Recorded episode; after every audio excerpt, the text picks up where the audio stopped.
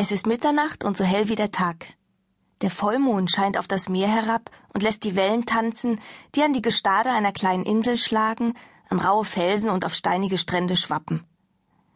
Ein Wagen gleitet durch die See und zieht einen Kreis um die Insel. Er ist aus purem Gold und seine Seiten sind mit Edelsteinen besetzt. Gezogen wird er von Delfinen, alle geschmückt mit einer Reihe Diamanten und Perlen, die sich von ihrem Kopf über den Rücken bis zum Schwanz zieht. In dem Wagen sitzt der König aller Meere, Neptun. Prachtvoller denn je sieht er aus. Eine Kette funkelnder Juwelen liegt um seinen Hals, auf seinem weißen Haar schimmert seine goldene Krone, seinen Dreizack hält er neben sich. Seine grünen Augen leuchten im Mondlicht, während er über die Insel blickt. Er wartet darauf, dass seine Braut aus dem Schloss tritt, das auf den Felsen steht, halb im Nebel verborgen. Die dunklen Schlossfenster schimmern im hellen Nachthimmel. Und dann ist sie da. Sie lächelt, als sie auf das Ufer zuschreitet. Ihre Augen suchen die seinen, Ihre Blicke sind so eindringlich, dass der Raum zwischen ihnen fast sichtbar wird, wie eine Brücke zwischen ihren beiden Welten. Ein kleiner Starenschwarm nähert sich dem Wasser zusammen mit ihr. Die Vögel kreisen über ihrem Haupt wie eine gefiederte Krone. Sie legt den Kopf zurück, lächelt ihnen zu und hält die Hand empor.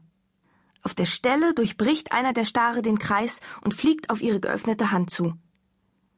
Dort bleibt er fast bewegungslos in der Luft stehen und lässt etwas aus seinen Krallen in ihre Handfläche fallen. Ein Brillantring.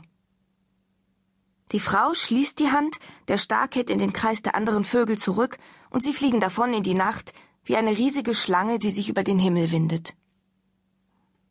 Ich überreiche dir diesen Brillantring als Zeichen meiner Liebe, die so groß ist wie die Erde selbst, so unverrückbar wie der Boden, auf dem ich stehe.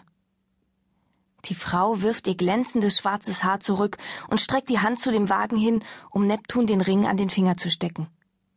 Der schwenkt kurz den Dreizack und einer der Delfine schwimmt herbei.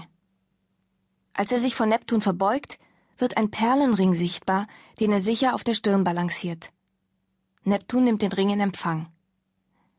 Er hält ihn auf der ausgestreckten Handfläche vor sich hin und sagt mit leiser Stimme Und mit dieser Perle lege ich dir das Meer zu Füßen, meine Welt, so grenzenlos und ewig wie meine Liebe zu dir.